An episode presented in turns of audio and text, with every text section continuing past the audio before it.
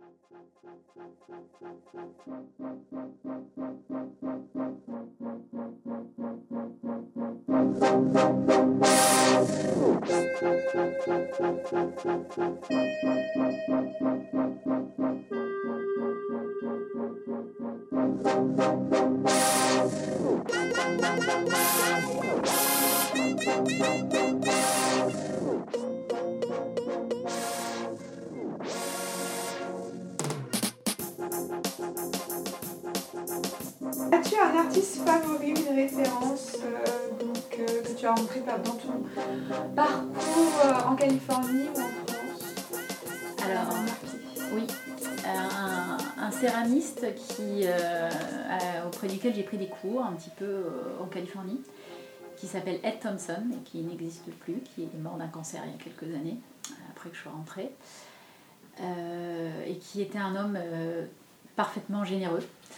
Euh, qui partageait toutes ses techniques sur la moindre. euh, il n'y a pas de recoin qu'il gardait pour lui. Il faisait des, choses un peu compliquées. En fait, il- faisait des pièces soit grandes, soit toutes petites, mais euh, à laquelle il, rajoutait beaucoup de. Il, faisait du travail dans en 3D, dans- donc sur la, matière. Il faisait des pièces un peu épaisses, des vases par exemple. Et puis ensuite, il venait vraiment entailler pour euh, créer des espèces de bandes qui fassent des, des petits volumes différents. Donc ensuite, ces, ces pièces étaient striées en 3D, on va dire, de manière extrêmement précise. Euh, donc, et il nous expliquait exactement comment il faisait ça. Euh, donc, il traçait des lignes d'abord, effectivement. Moi, j'avais bien aimé son approche très géométrique. Au début, il traçait réellement des livres au crayon sur ses pièces crues. Et puis ensuite, il nous disait Bon, après, je me mets devant la télé, et puis après, je plus le chat, et je, je regarde même pas ma pièce. Et il était tellement simple, et pourtant, c'était un gars qui commençait à être assez connu, en fait. Et il, il nous expliquait tout et il était formidable, vraiment. Il nous avait fait un workshop sur. euh, alors, c'est pas la même chose parce que son truc d'entaille c'était vraiment hyper technique, mais euh, c'était rajouter du volume sur des pièces, on faisait des spirales. Enfin, c'était super sympa. C'est pas forcément euh, esthétiquement euh, ce que j'adore, mais cet homme-là était formidable. Vraiment, je suis très très triste qu'il ait disparu parce que j'aurais bien voulu vraiment le remercier. Enfin, bref. pour tout ce qu'il a apporté. Ouais. Et euh, dans les sources d'inspiration, donc euh, en artiste, euh, je sais pas si euh, euh, justement euh, après ton retour en France, euh, il y en a qui t'ont influencé ou tu as vraiment créé ton style de toute pièce? Euh, C'est difficile à dire, Faut- Mhm. c'est sûr que j'ai des, des influences. En France, pas particulièrement, non pas que j'aime pas les services Mhm. français, mais euh, qui me viennent à l'esprit, euh, il y en a deux, euh, c'est deux femmes, je me rends compte. Une qui est euh, plus que connue dans le monde des céramistes, qui s'appelle Lucie Rie, c'était une, anglaise, euh, enfin non d'ailleurs je crois qu'elle est viennoise, mais elle, a- elle a travaillé beaucoup en Angleterre. Euh, bon, voilà, inutile de présenter des petits bols très élégants, très simples, des formes assez aériennes. Bon, magnifique. Euh, et puis Jennifer Lee, qui est peut-être un peu moins connue, j'imagine, qui je crois est américaine. Euh, J'avais vu son travail essentiellement dans ce fameux livre Naked Clay. Elle a tout un paragraphe sur elle. Et euh, alors elle tourne pas, alors que moi je suis folle du tour, mais ces pièces ont l'air d'être tournées tant elles sont régulières. Elle faisait du, du colombin et elle associait des terres différentes, d'ailleurs ça me fait penser des choses. Elle, a- elle associait des terres un peu différentes, un peu, de manière à constituer des gobelets qui avaient une courbe toute douce. Et je me rends compte que j'ai des gobelets qui ressemblent un peu, bon ça me reconstitue des petites briques dans ma tête. Toutes douces, très grands en fait, quand je dis des gobelets, des- c'est des mini-vases en fait. Mais par contre qui à la fin étaient asymétriques, ils ont un bord qui sont pas ronds. On voit quand même la trace de la pièce qui est non tournée, brute, en terre brute, euh, nue. Et c'est d'une élégance et ah, c'est magnifique. J'aimerais, euh, enfin, j'aimerais tellement euh, tenir une de ces pièces que j'ai aucune idée de l'épaisseur. C'est pareil pour Lucie finalement. C'est des pièces qu'on voit dans les, dans les livres depuis toujours, mais en fait on ne peut pas les tenir dans les mains.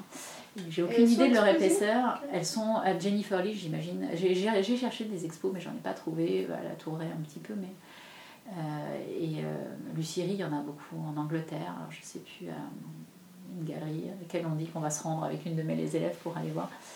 Mais effectivement, j'aimerais tellement pouvoir tenir leur pièce dans les mains pour avoir une idée. euh, Parce que moi, c'est- indissociable de la pièce. Si on la touche pas, on ne connaît rien de la pièce. On connaît pas son épaisseur, on sait pas si elle a du grain, si elle est lisse, si elle est soyeuse, si elle est, brillante. Enfin, enfin brillant dans le sens au bout des doigts, on sent que c'est du verre ou plutôt une, soie. Donc, un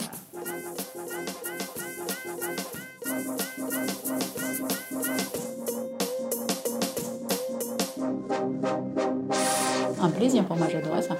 J'adorais enseigner. Euh, et puis en plus, je trouve que c'était aussi indissociable que pour la céramique, pour moi, du métier de chercheur. Enfin, quand on cherche, c'est aussi pour partager, pour faire partager les connaissances. Euh. Bah, tu dis ça, mais il y en a, il y en a qui. Oui, oui. Mon conjoint, il a horreur de. enfin, il aime pas trop enseigner, je peux dire qu'il a horreur d'enseigner, il aime pas trop enseigner, il a pas envie d'en faire. Mais. Euh, pour moi, pour moi, Géraldine, j'avais envie de, j'avais forcément envie de, de partager tout ce que, tout ce que j'apprenais. Pas tout, mais. Soit je prends des gens en cours en hebdomadaire, donc j'en prends euh, trois fois trois par semaine, auxquels se rajoutent régulièrement des stages de week-end, euh, donc le samedi après-midi et le dimanche matin, où là j'ai trois nouvelles personnes. Plus, euh, ça une fois par mois j'ai un stage comme ça, et ça c'est des gens quasiment toujours tout neufs. Il y a bien une ou deux personnes qui refont tout le temps, mais c'est très rare. Plus des stages de vacances, à chaque vacances scolaires, je prends une semaine de stage, 15, 15 heures, c'est trois nouvelles personnes. Et, enfin bon voilà, c'est tout le temps, tout le temps comme ça. Et puis j'ai des appels à, enfin des appels, des mails essentiellement, des messages mails euh, très très régulièrement. Il faut d'abord que je me fasse plaisir. Oui. Euh, j'ai de la chance de ne pas avoir non plus euh, d'obligation sur les épaules. Je, je, peux faire ce choix si je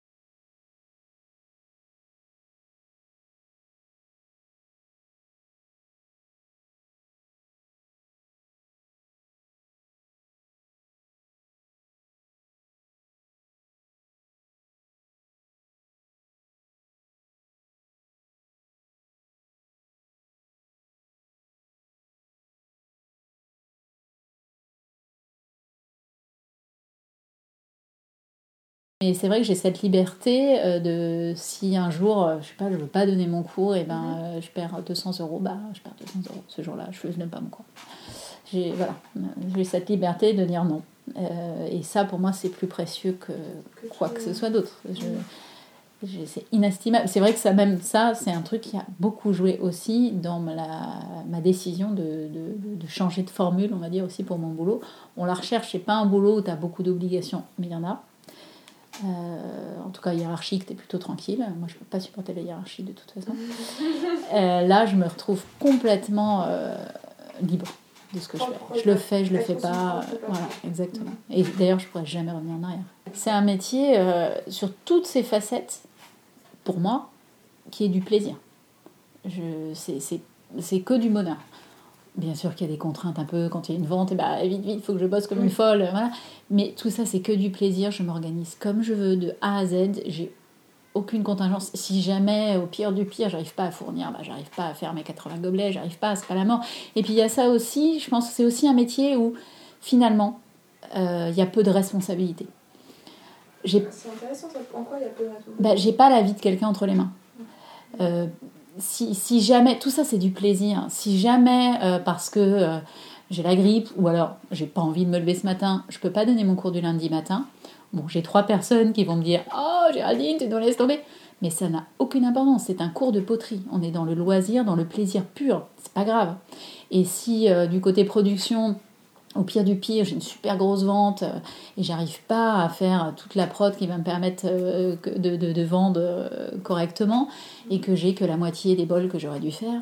Mais c'est pas grave, je veux dire, il n'y a pas mort d'homme, personne ne sera malheureux comme les pierres à cause de moi, personne ne sera triste, personne ne sera en danger, personne ne donc euh, c'est ma petite personne et euh, mon envie de répondre ou pas aux gens, mais c'est pas plus grave que ça. Bon, je vais m'en vouloir terriblement, mais c'est mon problème. J'ai aucun impact euh, négatif sur les gens. Je trouve que c'est ça qui peut être bien, c'est que dans ce boulot, on peut avoir des impacts positifs en donnant des cours, en transmettant, en faisant plaisir à quelqu'un ou en faisant un objet que j'espère va être trouvé beau ou que quelqu'un va apprécier au quotidien. Mais je vois pas trop l'impact négatif que je peux avoir avec mon boulot. Je crois que j'en ai pas. Il n'y a aucun impact négatif. Thank you.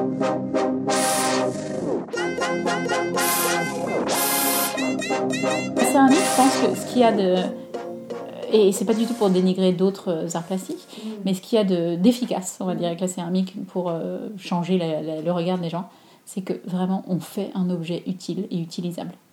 La peinture, c'est magnifique, mais on va pas manger dessus. Oui. Et là, tout d'un coup, on s'émerveille, c'est con. Hein. Après, il y a des gens, j'ai des chefs d'entreprise, j'ai des gens qui, des anciens traders, des trucs comme ça, et ils s'émerveillent de faire un bol. Ouais, ouais.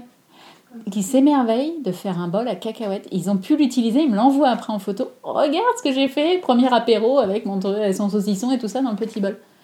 Mais, ça, mais c'est un truc fou. C'est un truc de fou. Parce que tout d'un coup, on fait un objet, un objet utile, qu'on va montrer à nos copains qui vont dire Ah, alors qu'il est tout biscornu en général, mais il est tout mignon quand même. Mais... Et le premier bol qu'on a fait, mais ça, ça, et ça obsède. Moi, j'ai. En ce moment, j'ai quelqu'un qui vient à l'atelier, un, type hyper gentil, qui vient euh, juste un petit peu comme ça. Et là, ça l'obsède tellement qu'il veut se construire son tour. Il va le construire chez lui. Et c'est pas possible qu'il ait pas son tour, quoi. Il doit se fabriquer son tour. Et après, il va se faire son four. Enfin, je l'imagine très bien. Il va, lui, va. Alors, il a un boulot qui le passionne aussi. Il est dans la confection, je crois. Euh, donc, par ailleurs, euh, je pense qu'il lâchera jamais son boulot. Mais c'est des trucs, tu mets le doigt, c'est un engrenage. C'est terrible. Et pour tout le monde, il y a, ça va de la marchande de glace euh, à la nana qui faisait des factures dans un garage. Et je te dis, un chef d'entreprise, une super grosse boîte. Enfin, c'est tout le monde, tout d'un coup, fait un truc utile. Et ça, c'est une révolution pour, pour nous, parce qu'on en a généralement jamais fait, bon, mis à part qu'est-ce qu'on a pu faire en EMT quand on était petit, je sais pas. euh, Non, bah un non, cadre. euh, euh. sauf si on faisait les activités. mais Ouais, mais même, oui, voilà, quand on est allé à l'école, en gros, euh, C'est pas du tout, c'est Voilà. pas du tout. euh, c'est vrai qu'il faudrait des cours de la petite enfance. Euh, et je sais plus, ma, mère m'a parlé du- d'un reportage sur la Scandinavie, et je pense que c'était au, au Danemark, Oui. où ils veulent introduire des cours de gentillesse à l'école. Bon, ça déjà, c'est fabuleux.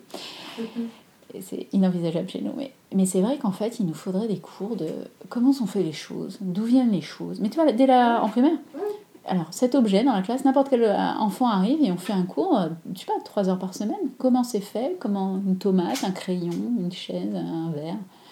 Et ça. En plus, ça amène énormément de, de- de- de connaissances finalement. Bah tu vois, oui. tu peux donner beaucoup de choses là-dedans et qu'on se rendrait mieux compte de la difficulté, de la, la préciosité ou non d'un objet et de, La valeur des voilà, choses. et la- la- comment ça se recycle une fois que c'est Oui. cassé Qu'est-ce qu'on en fait Bon, Est-ce que ça nous pollue Ça nous pollue pas? C'est une super idée que tu as là.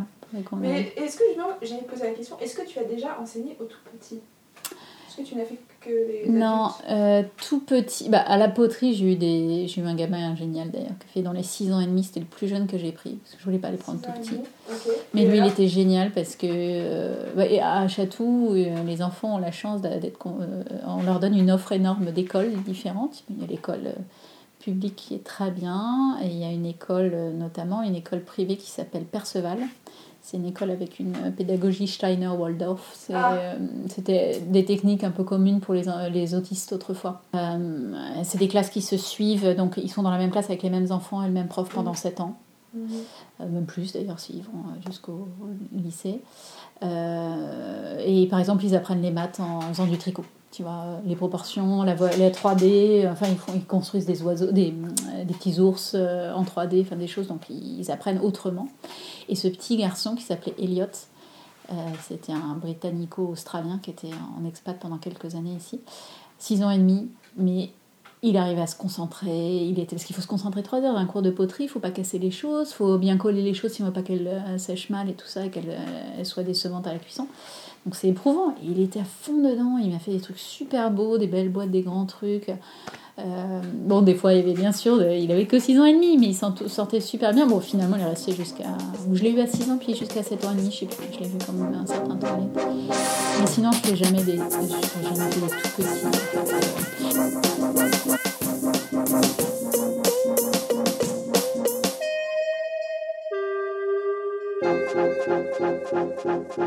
Thank. Musik